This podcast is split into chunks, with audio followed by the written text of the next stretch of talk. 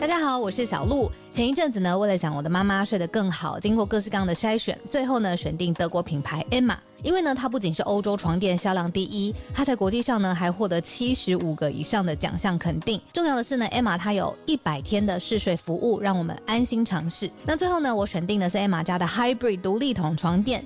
试躺之后呢，我就给它一个 hashtag 叫做云朵般，因为呢这一款床垫它有很强的包覆感，所以躺进去之后就像被云朵包住一样，很舒服，很有安全感。另外呢，这一款床垫的透气度也很好，外层呢有一个布套，它是可以拆下来清洗的。所以最近如果有睡不好想换床垫的听友呢，可以把握母亲节的期间艾玛的床垫组合最低到五五折。那输入早安新闻的折扣码 Morning，额外呢还可以再打九折。相关的优惠消息都在节目的资讯栏，欢迎大家点选链接了解更多。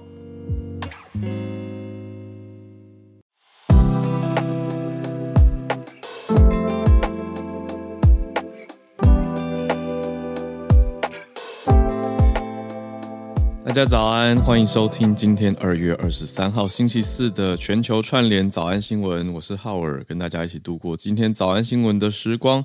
因为小鹿今天请假休息一天，希望他明天就比较好一点，那就会回来了。呃，最近天气变化很大，大家多多注意身体，真的很重要。嗯，因为身边不止小鹿，有一些朋友也是不太舒服。那我觉得都是天气变化太快惹的祸。所以大家多多保重身体啦。今天前面先跟大家聊的社群题是什么呢？嗯，我觉得是等一下会直接顺顺的接到第一题哦。其实，在上个礼拜的时候就有跟大家提过了，是什么呢？嗯，就是一开始我们有一天的选题，我们就看到了以色列前总理，对不对？有印象吗？我讲过，嗯，班奈特。他不是讲到说，应该说消息指证丽丽说有以色列的媒体啊访问他，然后提到说，哦，原来当时去年的时候，本来曾经说他是一个协调人、中间人，然后说他能够拉到普丁这边，拉到泽文斯基两边哦，都可以去愿意来和谈等等等，但却是美方阻挠嘛。那后来有 Premium 的听友有在。提醒了，那我们就再去确认，原来后续有澄清。所以其实我觉得这个背后，今天想要跟大家聊的是一种资讯的操弄。因为后来调查各方调查就发现说，为什么会后来应该说，在以色列媒体为什么会据闻有这样子的重大消息传出来，可是却没有各方都回应，而且却没有。美国白宫这边也没有回应嘛？大家应该还有印象。我跟小鹿在节目里面是讨论说，我就我当时很震撼啊，你们还记得吗？我就是非常震撼，觉得怎么可能会有这种事情？然后我就我就问小鹿说：“你觉得白宫会不会回应？”小鹿就说：“不会。” 那我觉得他直接判断是对的，因为或者说他多年的新闻敏锐度的判断是对的。对，可是我们没有当时没有看清楚，也没有不够查的不够的是说。他后续是有心人士去操作了这样子的消息放出来，那原文可能是俄文，或者原文可能是英文，在经过多方的编译转译之后呢，来到了中文的世界。嗯，然后我们就看到这样的消息，然后也试着去追，然后就看到，哦，有俄国的媒体有英文的，也有相关的写呃撰写。对，可是我觉得经过最近的刘文正、夏玉顺事件之后啊，是大家半开玩笑讲什么复活事件，可是我觉得反过来其实都还是要回到我们这些资讯传播者的身上。我我我自己啦，我自己我还没跟小鹿聊这一题，可是我自己就感触很深吧，就觉得因为像刘文正的那个假的死讯，也是我当时看了，然后隔了一天，我就觉得嗯，很多家都讲了，应该是可以的，可是我觉得要更谨慎呢。就是这次，我觉得学到很多功课，然后接着你 是不是很奇妙的一个早安新闻节目，竟然把刘文正跟俄罗斯的假消息放在一起？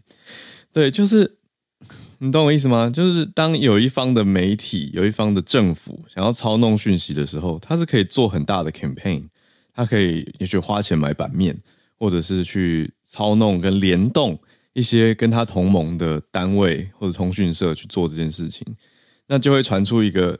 形象嘛，那大家就会形塑一个印象跟一个感受，就会觉得说，哎，你看，其实美国在这背后操弄，是不是美国有意让乌克兰继续这样子战争呢，或是被俄国攻击呢？你知道，就是会有这种形象跟疑问在心中，那就会松动他本来可能很坚定的信念，或是认知对某一个国家的爱好或者忠诚度等等。我觉得其实是很可怕的一件事情，就是所谓人的相信跟信任，它是点滴建立的嘛，可是有可能在很短瞬间瓦解。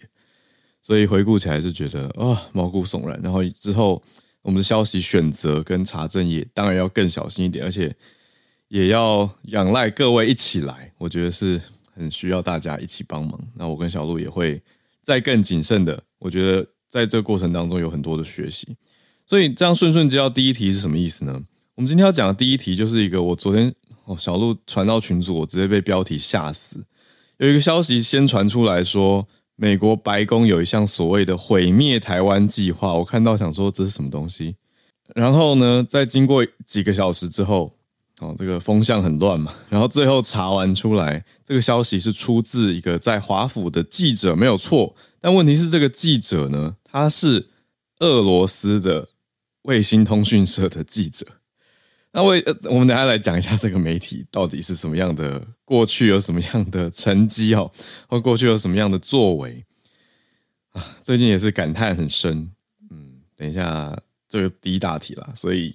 毁灭台湾计划，那当然也可以看一看这个消息传出来以后，台湾各方的媒体跟人士，你说资讯人士的做法跟应对，我觉得都很像某种你说镜子吗？呈现出了大家平常的想法或什么，就是我觉得大家其实常常拿外电来讲自己想讲的事情，意味深长的笑。好。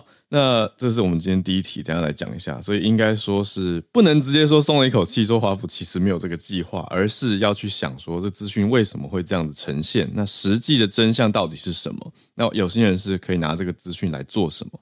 那看资讯的我们又应该要怎么去判断？那第二题则是，嗯，普丁公开的讲了，好，这个就是公开明白的资讯了。普丁就说习近平即将要拜访俄罗斯，那说。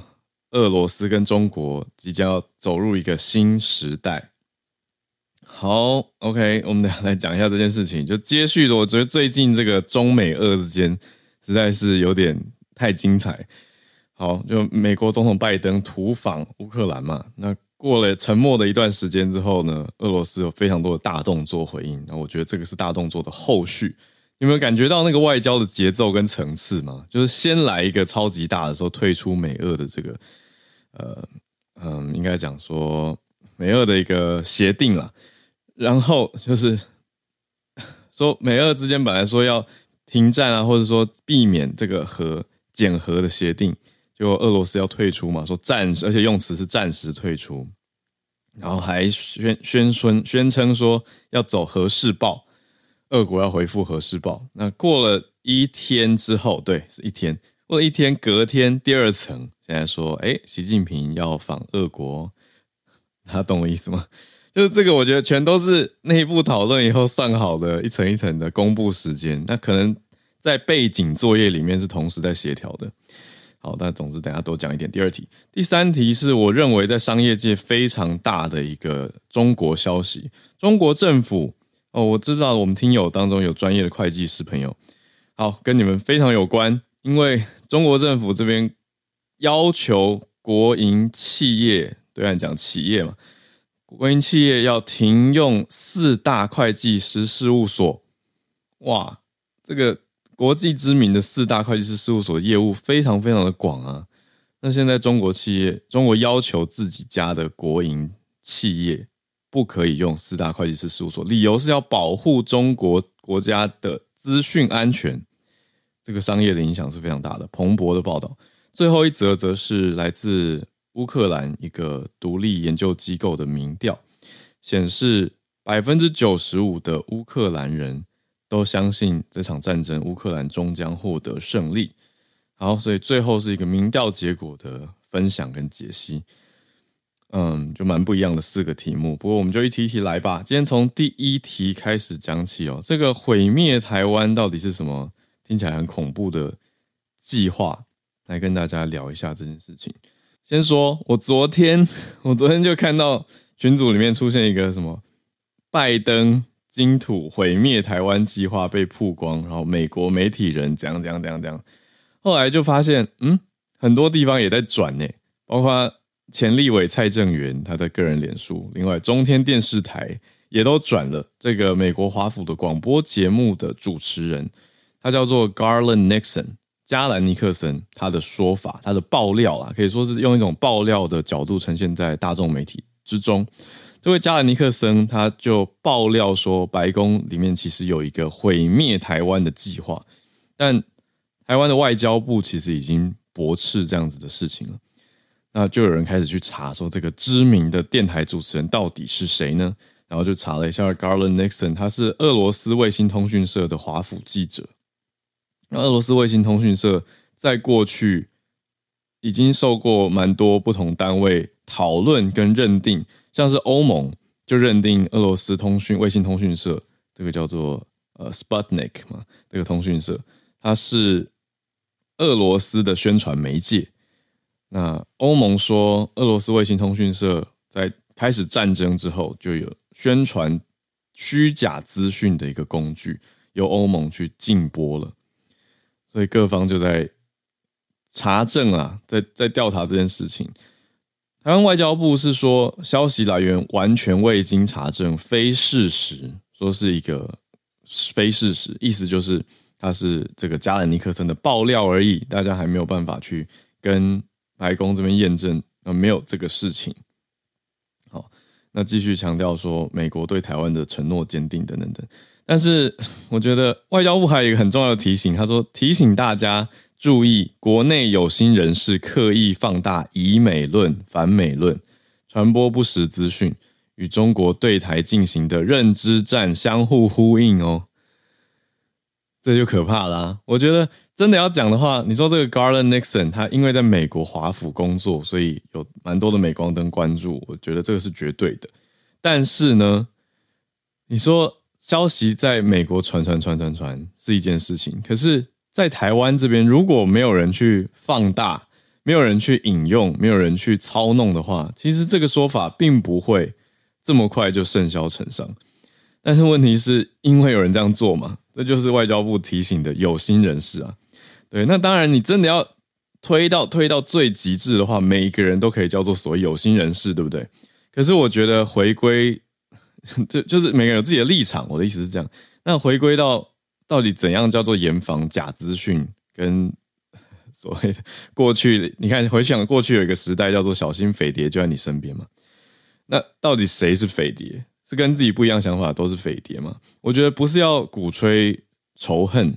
或者是针对特定人士攻击，因为像我刚刚这样提到了前立委蔡正元跟中天电视台，好像在针对他们。可是我觉得，就是每个人有自己的价值观没有错，要但是要做好自己的判断因为这个一查就发现，哎，这个 Garland Nixon 他真的就是跟俄罗斯卫星通讯社的的一个成员呐。那他他他在 Twitter 上面的写法就是 Breaking News，然后就用一个惊爆的即时新闻的方式，就说 White House insiders leak。说是白宫的线人，他的内部人士透露的。他说，当这个线人被询问到说有没有任何的更大的灾难可能会类似这个乌克兰的事件发生的时候，他说，他的线人讲说，拜登回应，他说，Wait until you see our plan for the destruction of Taiwan。对，这这这个他就直接写的这样明明白白，一副是资讯正确来源，就说拜登总统说，等你。看到我们毁灭台湾的计划，你就知道了。你知道这种讲法就是表示 there is a like a destruction plan, like plan for the destruction of Taiwan。可是一个人这样在推特上面，那巴一个巴掌，可是后来怎样会想呢？就是各方都开始跳起来跟着跟进了嘛。所以我觉得回想起来是蛮恐怖的一件事情。总之，大家要谨守自己的心。还有资讯的判断，那我觉得真的是不能除了不能太急外，要尽量去查证。特别是我我们自己作为一个资讯的节点，我觉得我们的多方再去比对跟查证是很重要的。那讲到这个感叹是什么呢？是前两天我昨天我们不是报了普丁的这个国情咨文嘛？就很多惊爆的惊爆全球的消息，他是讲出来了。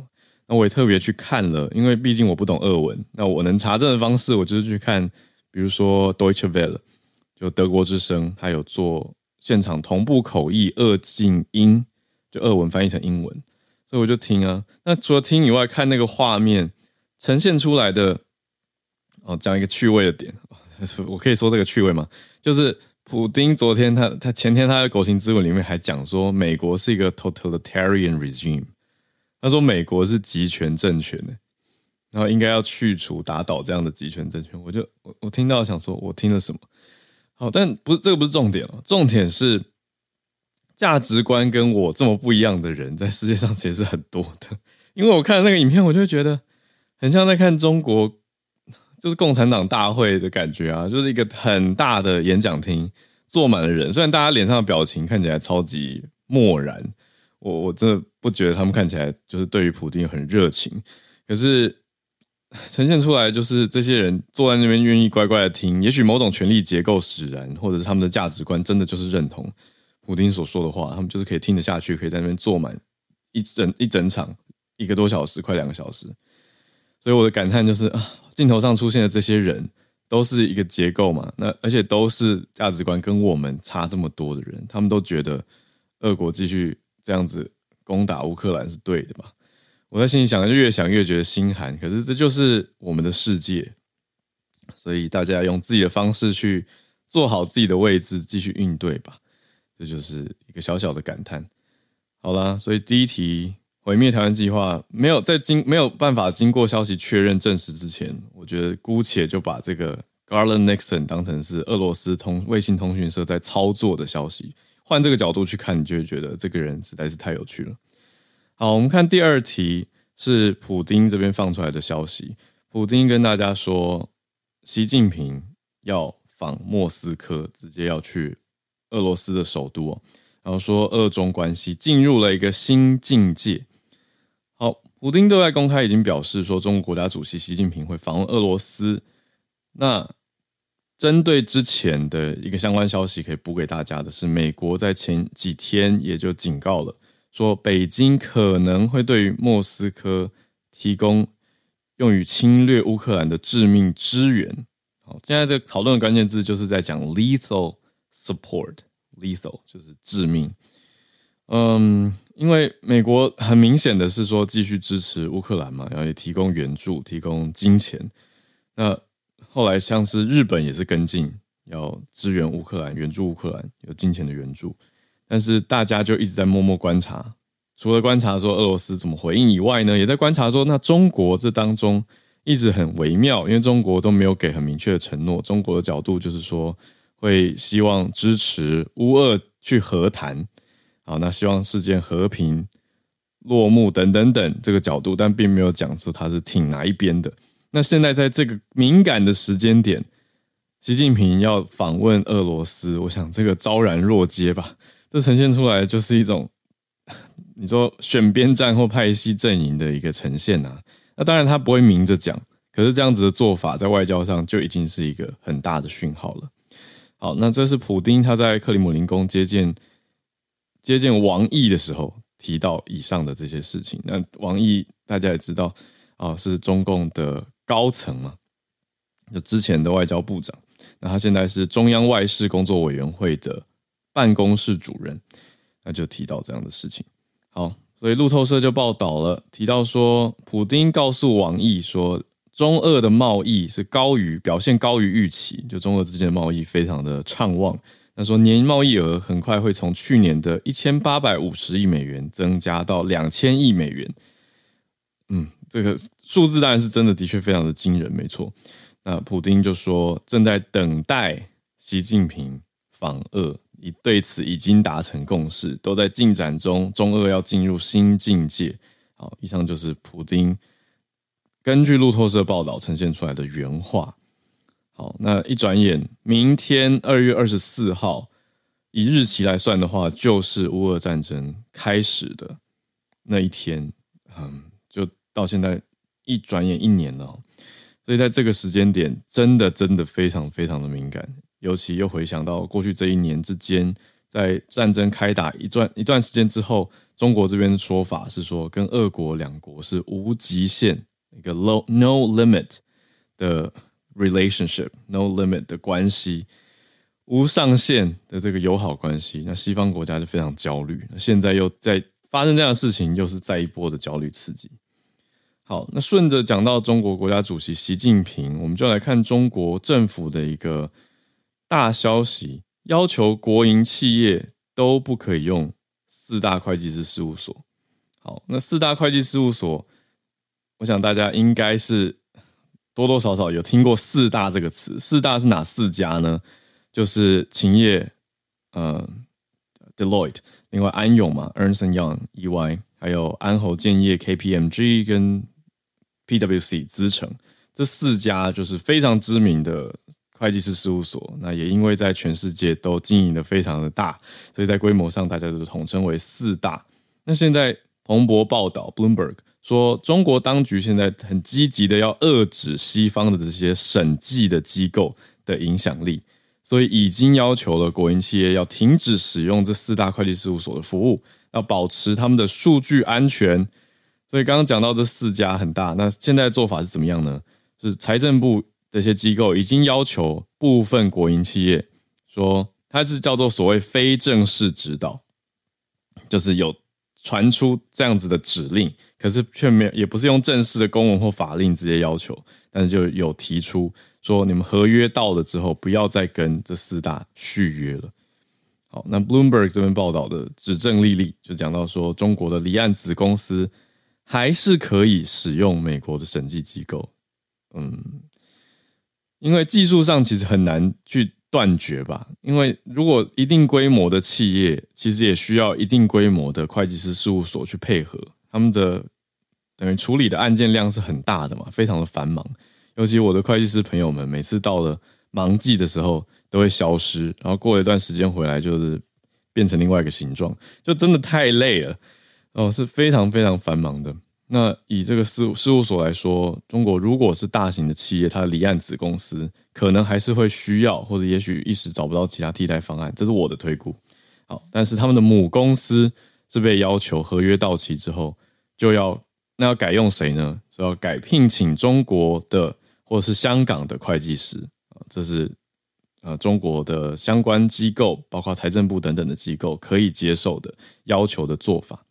所以现在呈现的就是会不会影响呢？这个当然对于四大来说是直接的影响嘛。那如果有各位在四大的朋友，尤其在中国的，就是可以关心一下这件事情，也可以跟他们验证一下最近有没有什么风吹草动。那 Bloomberg 这样子的公信力，我想应该是很 OK 的，所以应该很明显就会有后续的效应了。好，那刚刚这样讲这个做法，中国政府的呃对内的呈现是说要。确保中国的数据安全，还要促进中国本土的会计行业的发展，也就是强强制刺激内会计内需，可以这样讲吗？所以，如果是中国会计师朋友，应该倒是蛮高兴这件事情的。好的，这是我们今天前面的三题盘点，现在来到第四题。嗯，其实我犹豫了一下，我早上在想说要选这一题吗？因为在讲的是乌克兰的民调，那我也刚。确认了一下，这个民调的机构叫做 Rating Group。Rating Group 是一个二零零八年成立的，在乌克兰的独立研究机构，它算是平常偏向社会学的研究。那这个机构我看了一下，也是一个行之有年的机构。那他做的乌克兰调查，乌克兰的机构，我想就可以跟大家分享一下吧，做一个参酌点是什么呢？因为现在乌俄战争即将满一年，那这个机构也在最近这个时间点做了调查。那调查的结果。是百分之九十五的受调查者，那我们推估百分之九十五的乌克兰人，这比例是很高的啦。说相信乌克兰终将会得到这场战争的胜利，这个信念是很坚定的。这个呈呈现出来的数据，我相信对乌克兰人眼中看了，一定是觉得无奈加上又有鼓舞的效用吧？为什么呢？因为后续有一些战争的残酷跟乌克兰的现况。也在这一次的报道统计里面一起跟大家分享包括什么？就是战争至今已经非常多人，百分之十七的受访者说战争中失去了亲人，这比半年前他们做了一场调查，说有百分之九的人身边有亲友离世，因为战争而离世。那现在比例是几乎可以说是快要倍增了，百分之九来到百分之十七。那而且这只是民调的 sample，它的采样。那民调也显示出说，乌克兰人至少有三分之一的工作人口现在是失业的状态。这当然是非常重大跟影响剧烈的一个事情啊。呈现出来的这个 rating group 做了这样的调查，那这个对于军方的信任度也是非常高的。哦，在一九年战争前的时候，乌克兰民众对于军方信任度是百分之六十五而已，但是现在信任度是百分之九十七。当然，这是同一个采样群体啦，所以他们看起来都是信心非常强烈的人群。那另外，在另外一个调查是对于泽伦斯基的信任度，对于总统的信任度，在战争之前是百分之三十六，其实没有很高哦，但现在来到百分之九十。好，所以对于国家的信念百分之九十五，对于军方则是非常非常突出更高的一个信任。那对于领导人，对于总统，则是百分之九十，也不低，也都是在九成以上的这个信任度，是非常鲜明的一种信念跟这个情绪。那现在对于乌克兰人，他们有什么想法呢？嗯，比如说过去有所谓的亲欧派跟亲俄派，那现在在这个面向上。的调查结果是百分之八十七的受访者现在是支持要加入欧盟，就是 EU。那另外呢，关于北大西洋公约组织 NATO，百分之八十六的受访者，好，所以这两个比例虽然是低于九成一点点，可是也都是非常高之谱啊。所以呈现出来的是乌克兰在最近将届满一年的这个调查机构呈现的结果。好，呃，以上是我们四题的盘点。先到这里，今天的四大重点题目，我觉得围绕着许多的资讯都在我们身边。那的确还有政策的变化等等，那都会牵动到政治跟商业还有经济的影响，还有民生，right？所以是不可不慎啊，大家是小心。然后我们的认知是要保护好的，right？所以以上四题盘点，那我们时间来到八点二十九分，也差不多准备要进全球串联的时间，就欢迎所有听友，如果你有什么消息。关注，想要跟大家分享，或者是补充针对今天的主题、最近的主题，都欢迎来举手连线跟我们分享哦。哦，我先邀请到叶老师，老师早安，哈尔早。今天要跟大家分享的是一个关于考古学的新闻，就是他们在以色列那边挖出两个兄弟的。坟墓，然后发现说呢，其中有一个人在死前不久才接受了脑部的手术。嗯，那根据这个报道上面是提到说，这个大概是三千年前的脑部手术。那在那个时代，脑部手术似乎不是很少见，但是在以色列那边算是少的。嗯。比较不寻常的是，他们在看这个墓地的时候，发现呢，接受手术的是哥哥。那这个哥哥呢，不只是他的尸身下葬，就是包括手术的时候从头上取出来的骨片也一起放进去了。很特别，所以有可能是手术失败吗？或是我也在猜想，会不会是手术失败？嗯，然后他们可能想说，把这一片。骨片一起放回去，看他在死后的世界有没有人可以把他治好。哦，有这样子的意味，有可能。是三千年前的技术，对，好难推估。对，不晓得是治疗什么，但是他们是说这对兄弟可能至少是贵族，那有可能是皇室成员，因为根据跟他们一起。埋葬下去的那些其他的墓葬品啊，就是他们生前应该是环境还蛮好的，嗯，但是身体不太好，嗯，不只是哥哥有接受开颅手术，弟弟其实应该是死于某种传染病，有可能是结核病。哦，那两个兄弟好像都有麻风病，虽然不是很确定，嗯。那一带其实是蛮重要的，陆路贸易会经过那一带。嗯，是他们挖出来的，这个是 CNN 的新闻。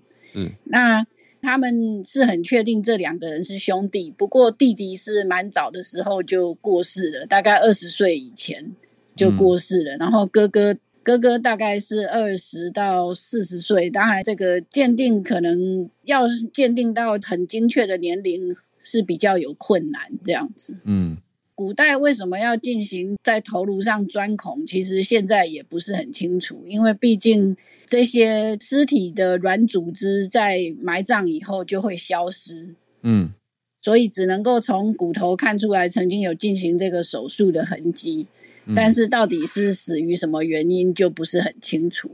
嗯，那想说，因为看到觉得还蛮特别的，所以想说跟大家分享一下这个新闻。这样，谢谢老师。我一直努力在想，这个三千年前是青铜器时代吧？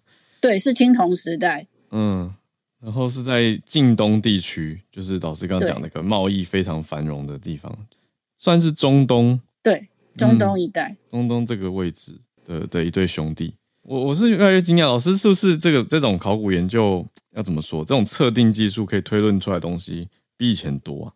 对，现在比以前多。像他们认定这两个人是兄弟，是因为可以测试他们的 DNA。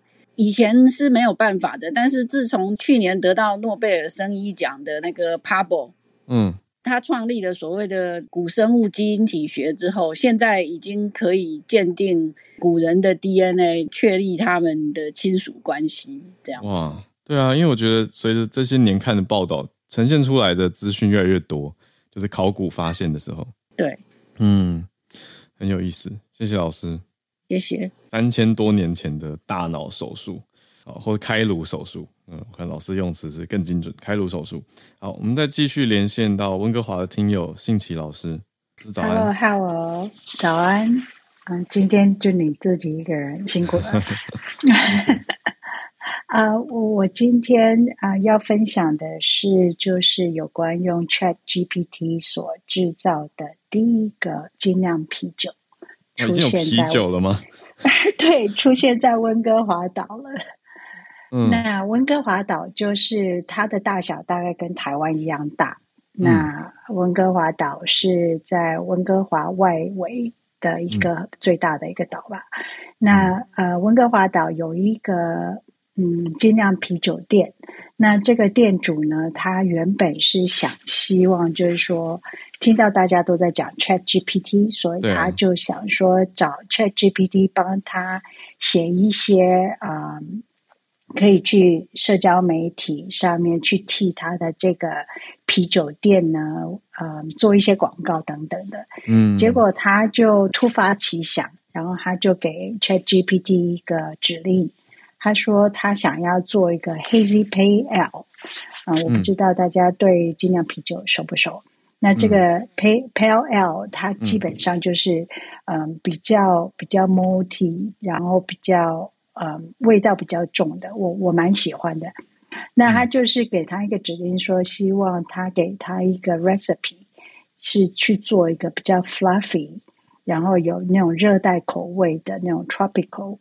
然后，嗯，给他一个 recipe，然后告诉他说，他应该用哪一种 hop，还有哪一种 malt 来做这样子的一个啤酒。对，是啤酒花这些来源。对对对，结果他给了他一整个 recipe，他就拿去问他的啊做啤酒的师傅，就是做啤对酿酒师，酿酒师看了一下，就说：“哎，我们可以来试看看。”结果他应该是在这个星期五就会推出，它叫做 Robot P Beer，就是机器人啤酒。对对，Robot Beer，它没有有它没有那个 T，但是它叫做 Robot Beer。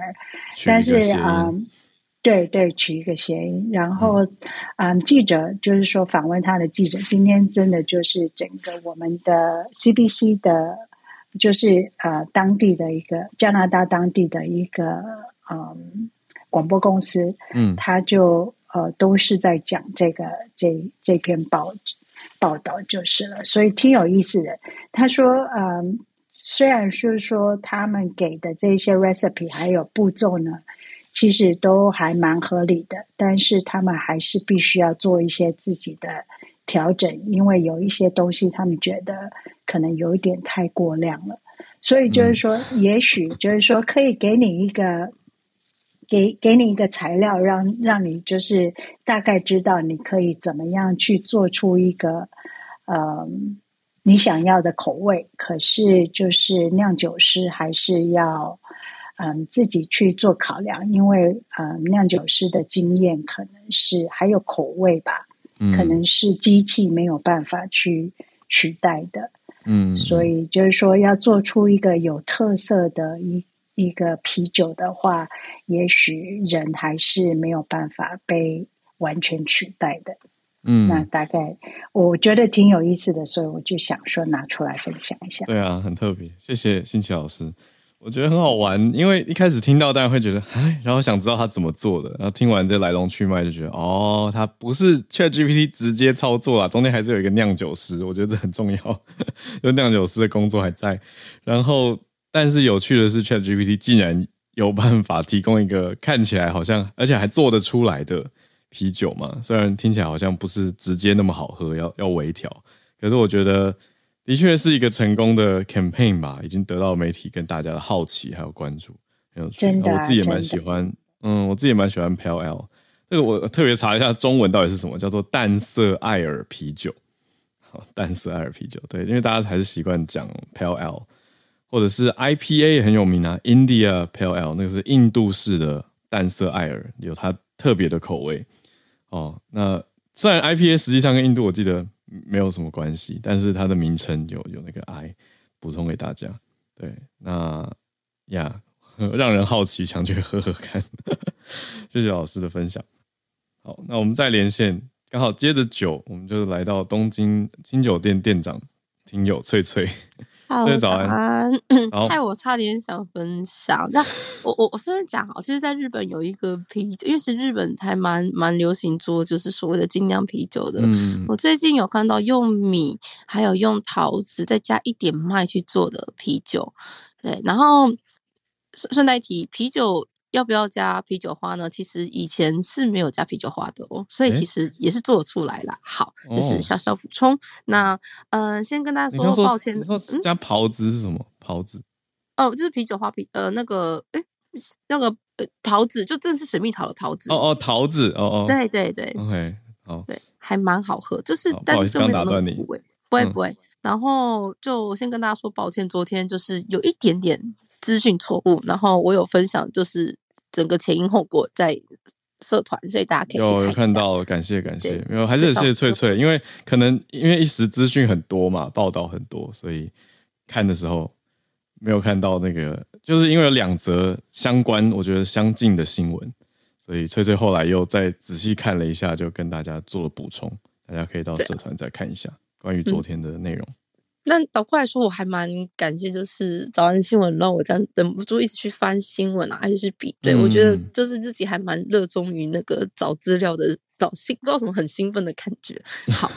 OK 啊，那我今天分享的是，其实算是最近在日本一个算是热门话题，就是我们知道上野动物园就是熊猫文明嘛。那上野动物园就是最文明的，在最有名的熊猫，呃，我我用日文版本，它叫象象，应该中文应该是叫香香吧。好，然后它对对，那它就是在昨天，呃，不前天，它就是从成田已经把它。就是送回去中国了这样子，那这个对于粉丝们之间也是非常的怎么讲，就是一阵寂寞。好，那嗯，好像很多人去机场送他，对对，他很多人去机场送机，那包括就是说可能在就是最后可以看看香香的那几天，就是都是。爆满，而且甚至听说倍率，就是说他们是用抽签去决定可不可以去看那个香香这样子，然后听说倍率是几十倍这样。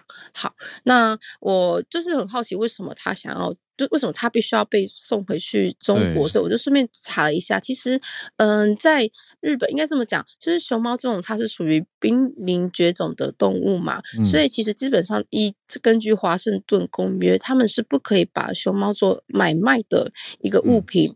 但是呢，如果说你跟中国结盟的话，就是有缔结条约的话，可以以研究观察的方式，就是把熊猫送到你的国家。所以其实日本啊，他们一直不断是就是每年就是他们一直有有熊猫一直从那个中国送到日本来，然后就算是以研究的目的，然后可能会在动物园就是进行公开。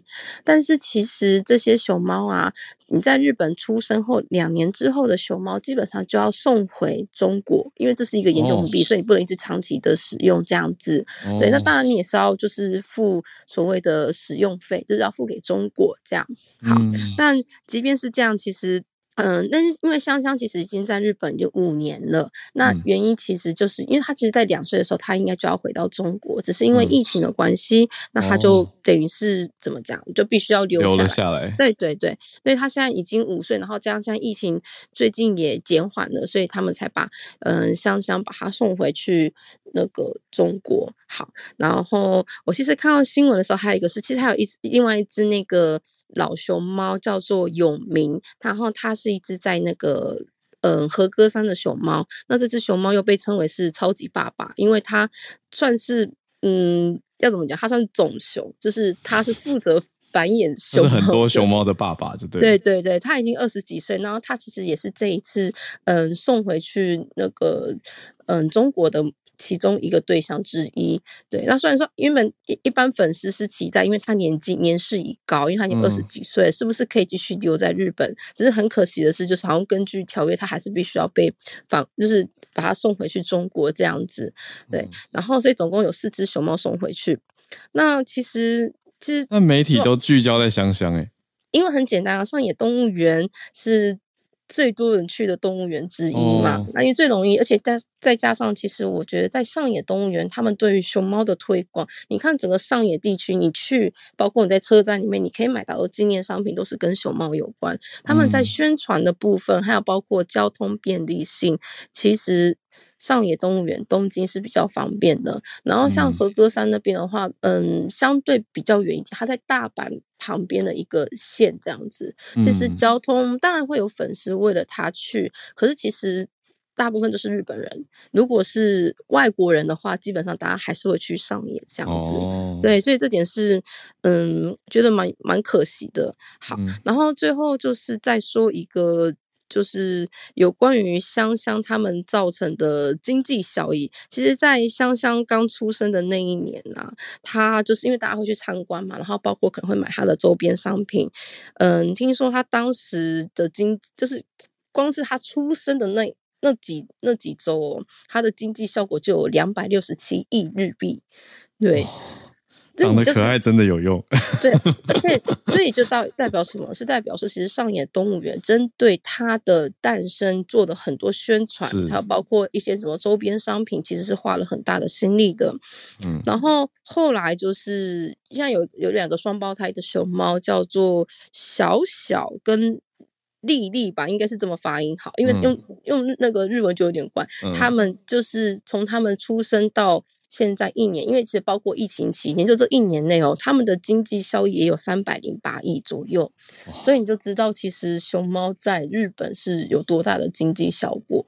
嗯，好，那因为刚好看到这个，就顺便跟大家分享一下。然后最后一个就是，其实今天呢是日本的国定假日，因为今天是天皇的生日。对，日本规定就是，只要是天王生日的那一天呢，就会变成国定假日。所以今天其实日本放假。好，那以上就是我的补充，谢谢。谢谢翠翠，休假愉快。哎，但是你有休假吗？因为你你们好像不一定。当然没有休假。好，如果在东京的听友呢，就可以去找翠翠。好，谢谢翠翠的连线。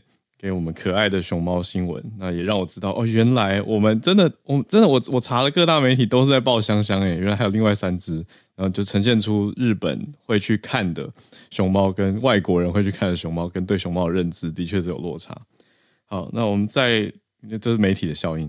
好，最后连线今天的来宾是 Joey，长期关注影视的消息，今天要讲的是一个看起来很有意思的题目，是迪士尼 VS Marvel。周一早安，Hello，浩儿早安。刚刚我还在回味在大熊猫的这个话语间，因为我其实去过成都的那个熊猫基地哦，就是可以，你他在成都其实有好几个小的熊熊猫基地，跟大的那都可以开放大家去参观。嗯，那你就看到是满坑满谷哇，慵懒的大熊猫，所以就是你会看到这个角度也可爱，然后导游就会催促你说啊。不用看这个了，等一下下面还有更可爱的，然后就沿路走，沿路走，都是大熊猫，太奢侈了。对，其 实那感觉很有趣。然后我也补充一下，呃，熊猫好像前几年从濒临绝种改成易危险的动物了，因为好像富裕还蛮成功的这样子。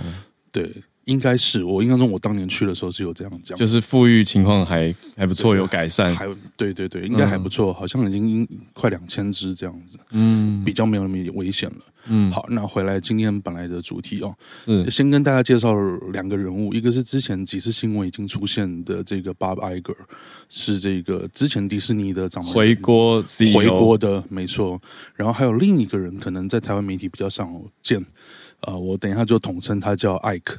因为他的姓我不会发音，嗯，对，那他是谁呢？他在漫威被迪士尼收购之前是漫威的董事长。那在 Steve Jobs 还在任内的时候，呃，他们这个迪士尼有透过 Steve Jobs 去跟这个艾克讨论说，这个，哎，我们现在给你一个不错的 deal，你要不要用换股的方式加入迪士尼的大家庭？那本来这个艾格是觉得说，迪士尼你们这种花钱的方式。我不太喜欢，我觉得你们比较铺张。那我们这个漫威哦，是经历了种种的困难才有今天的成绩的。他本来不太希望，但是在 Steve Jobs 的这个担保之下，用换股的方式加入迪士尼。在那个时间点，Steve Jobs 其实是因为曾经卖过皮克斯，所以是迪士尼的第一大自然人股东。嗯，那在 Steve Jobs 过世之后，这个 Ike 就成为了。迪士尼的最大自然人股东，那当年的这件事情对最近有什么影响呢？大家最近可能都有听说，就是迪士尼的这个现金流啊，花钱的状况比较夸张一点。那有花了很多的钱在串流大战之上。